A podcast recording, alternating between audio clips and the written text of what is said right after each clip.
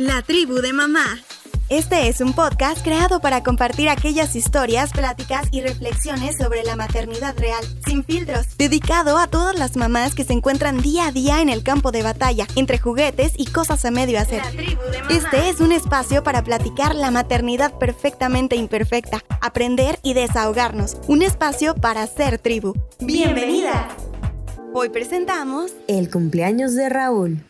Hola, ¿cómo están? Bienvenidas. Gracias por estar del otro lado. Gracias por darle play a este episodio. Esto es La Tribu de Mamá y es un podcast de maternidad hecho con muchísimo amor para todos ustedes que están allá afuera, que son mamás, que van a hacerlo o que simplemente quieren saber sobre este mundo tan maravilloso y a veces caótico de la maternidad. Pues bienvenidas. Todos tenemos una historia que contar. Hoy te cuento la mía en Mommy Telling. Y sí, este episodio será uno muy cortito, pero muy especial. Después de haber escuchado el testimonio de mi RAR, de mi esposo, con el tema de paternidad, pues hoy quiero contarte esta historia y es nada más y nada menos que de mi hijo mayor, de Raúl, que acaba de cumplir dos años, por cierto, y madre mía, o sea, yo estoy que no lo puedo ni creer. Y estoy segura que cuando cumpla 15 o cuando cumpla 20 o cuando cumpla, no sé, 50, igual no lo voy a poder creer y voy a tener este pensamiento tipo de señora de qué rápido se pasa el tiempo, es que crecen muy rápido. La verdad es que sí pasa de volada, en cuanto menos lo esperé, ya estamos en los terribles dos, que hay gente que me ha dicho que para ellos no fueron nada terribles, la verdad es que para nosotros sí empiezan a ser un poco difíciles, pero bueno, con esa dificultad viene aprendizaje, viene crecimiento, viene evolución y eso es lo más importante y para nosotros como papás pues viene eh, pues cargarnos de paciencia o de llenarnos de paciencia o de buscar paciencia si es que no la tenemos y, se pone interesante esta situación. Pero bueno, cumplió dos años y, y yo no lo puedo creer. Y es que al estar recordando su cumpleaños, al estar recordando cuando eh, entré al hospital, pues quise contarles la historia de Raulito. La tribu de mamá.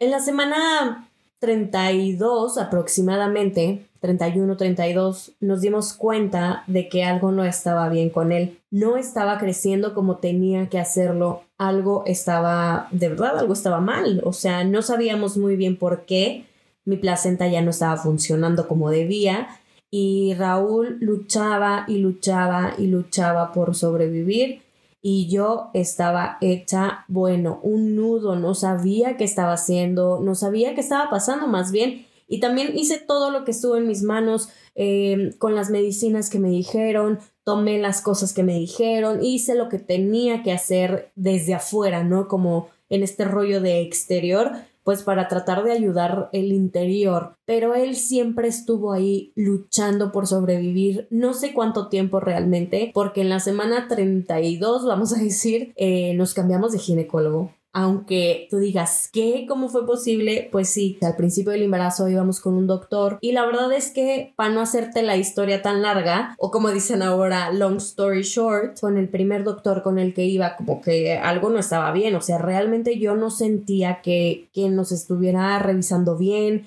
que nos estuviera dando información. Y la verdad es que nos atendía como si fuera maquila. Entonces eso no nos pareció. Y cuando estaba en clase de gym prenatal, pues eh, todas hablaban de sus estudios, de esta sonografía, de este no sé qué y a mí no me habían hecho absolutamente nada nada, nada. Y entonces yo le dije a nuestra asesora, le dije, oye, a mí no me han hecho esto y yo ya estoy en la semana 30. Y me dijo, ¿sabes qué? No, o sea, corre de ahí. Y entonces, eh, pues así fue como llegamos con nuestro actual ginecólogo, que de verdad es como un súper, súper ángel en nuestra vida, porque híjole, o sea, para empezar, agarró el toro por los cuernos en la semana 32 y pues como notaba que algo estaba mal, pues empezó a, o sea, reaccionó inmediatamente pues para hacerme los estudios necesarios, para estar monitoreando al bebé y, y pues tratar de, de, aunque no sabíamos qué estaba pasando, pues tratar de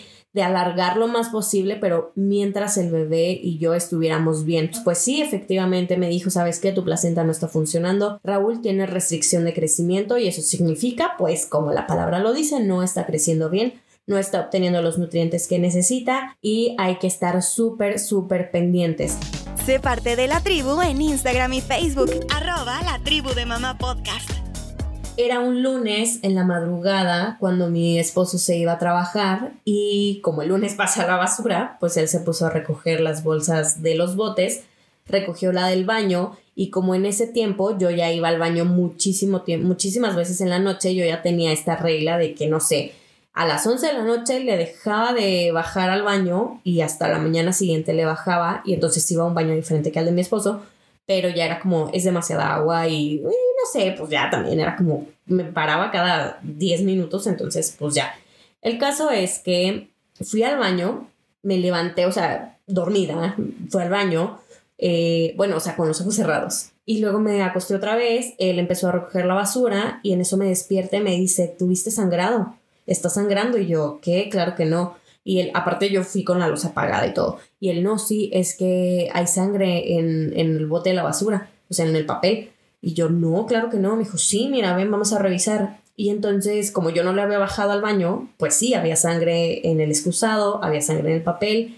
Y, y pues volví a ir al baño y tenía sangre. Entonces, pues él inmediatamente le habló al doctor, ya dijo, no saben qué, aquí los veo en urgencias. Y pues así, a las 6 de la mañana fuimos al hospital. La tribu de mamá.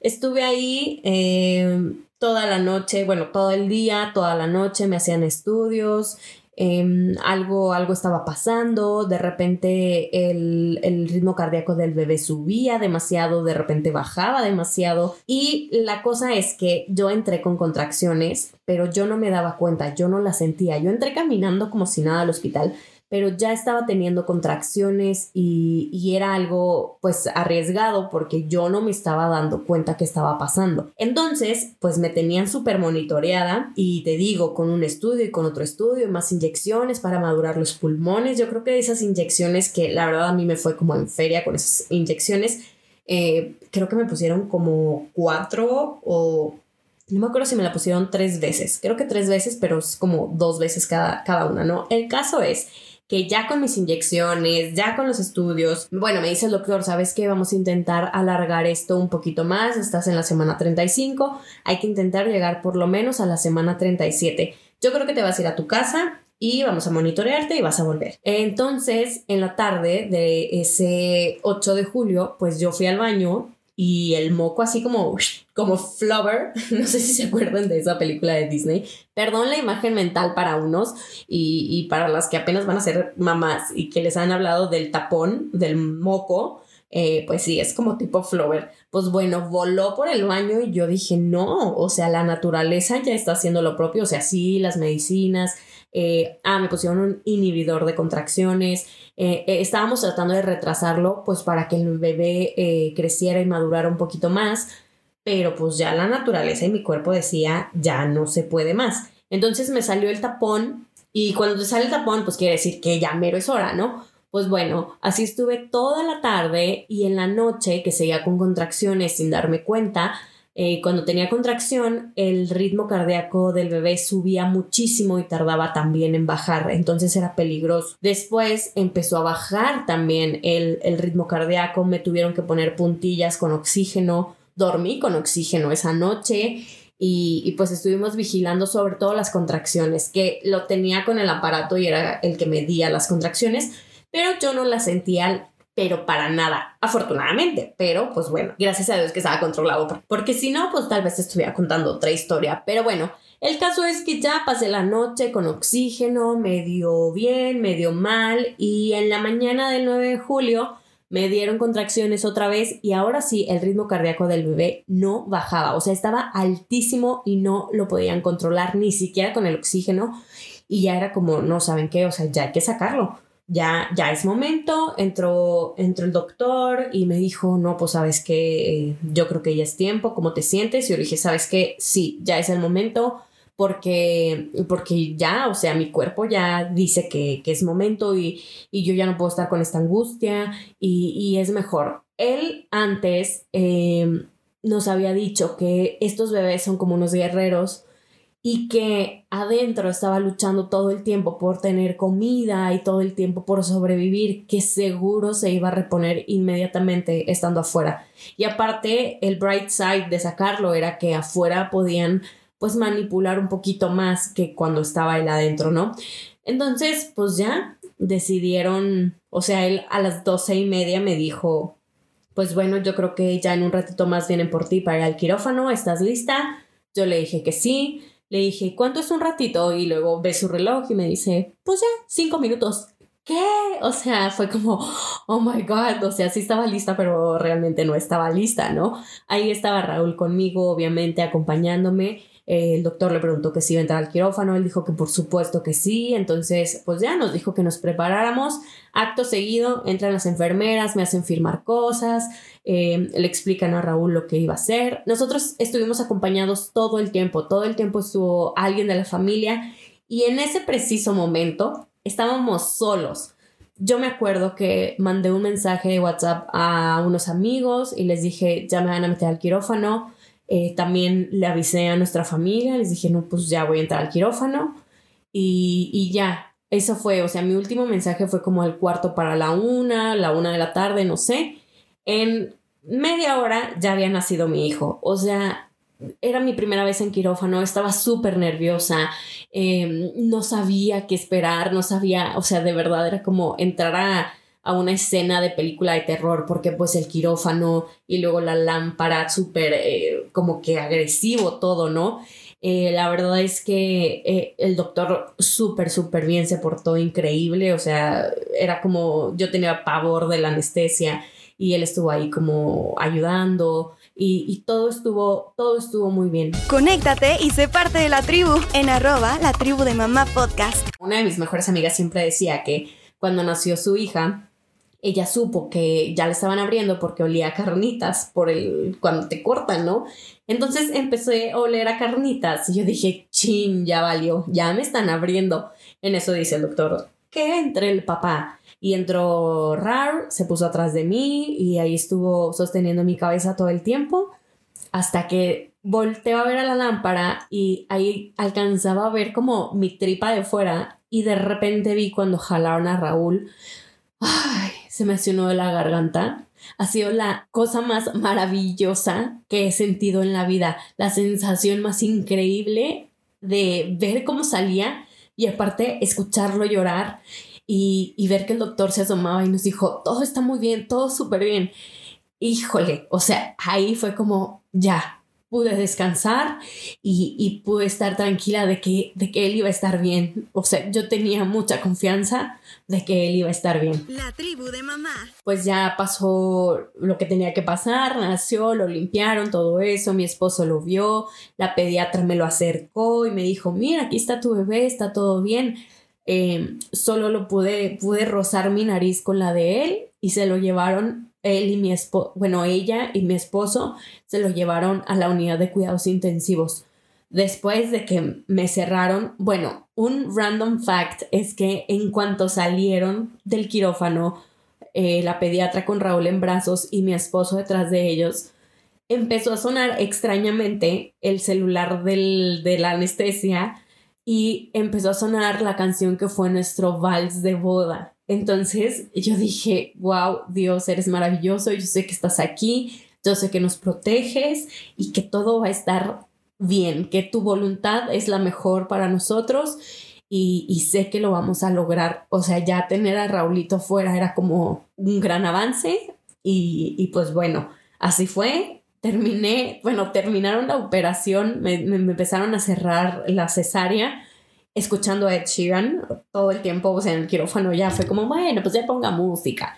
Y, y, pusieron Ed Sheeran, entonces fue maravilloso porque es uno de mis cantantes favoritos. Me fui a recuperación, estuve muy bien, descansé súper bien, subí y teníamos mucha visita, teníamos a nuestros amigos más cercanos, a nuestra familia que estaban llenos de gozo como nosotros, eh, estaban emocionadísimos también, pero estaba este pequeño hueco en nosotros de no poder tener al bebé ahí, de no poder traerlo, de no poder cargarlo.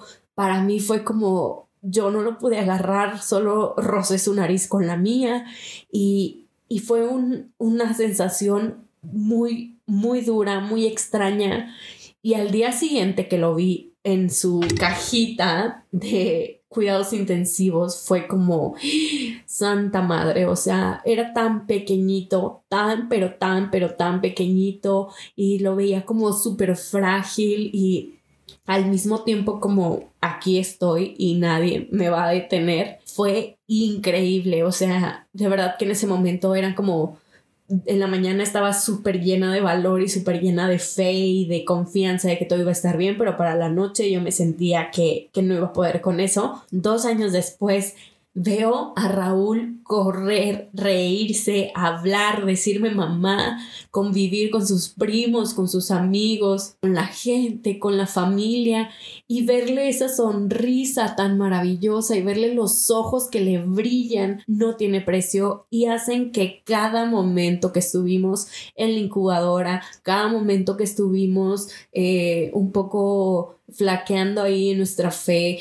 eh, que todos los momentos de prueba valgan toda la pena y que yo no los cambie por nada, porque todo eso hace que mi hijo hoy sea quien es y eso hace también que yo sea la mamá que soy y no lo cambio por nada. Raúl es un niño feliz, un niño sano, un niño amoroso, noble, carismático y de verdad que Dios no se midió con él ni con las pruebas que nos ha puesto, ni con las pruebas que van a venir, estoy segura, porque nosotros juntos vamos a lograrlo y vamos a luchar y vamos a salir adelante siempre porque Él es un gran guerrero y nos lo demostró recién nacido y ahora dos años después no es la excepción. La tribu de mamá. Gracias por darle play a este episodio, por permitirme compartir mi historia y, y un abrazo grande, grande, grande a todas las mamás allá afuera porque yo sé que el día del cumpleaños de nuestros hijos es como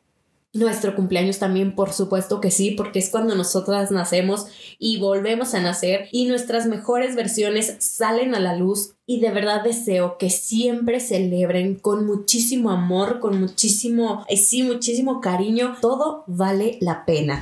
Sé parte de la tribu en Instagram y Facebook, arroba la tribu de mamá podcast. Gracias, gracias por escuchar, aunque tenga la voz quebrada y todo, yo ahorita ya me voy a llorar a gusto y te agradezco de verdad por darle play a este episodio. Si te gustó, compártelo y no olvides unirte en las redes sociales. Soy Mariana Lobo, esto fue La Tribu de Mamá, hasta la próxima. Bye bye. Esto fue La Tribu de Mamá, un podcast de Mariana Lobo. Gracias por escuchar. Recuerda unirte a la tribu en nuestras redes sociales, arroba la tribu de mamá podcast. Hasta la próxima.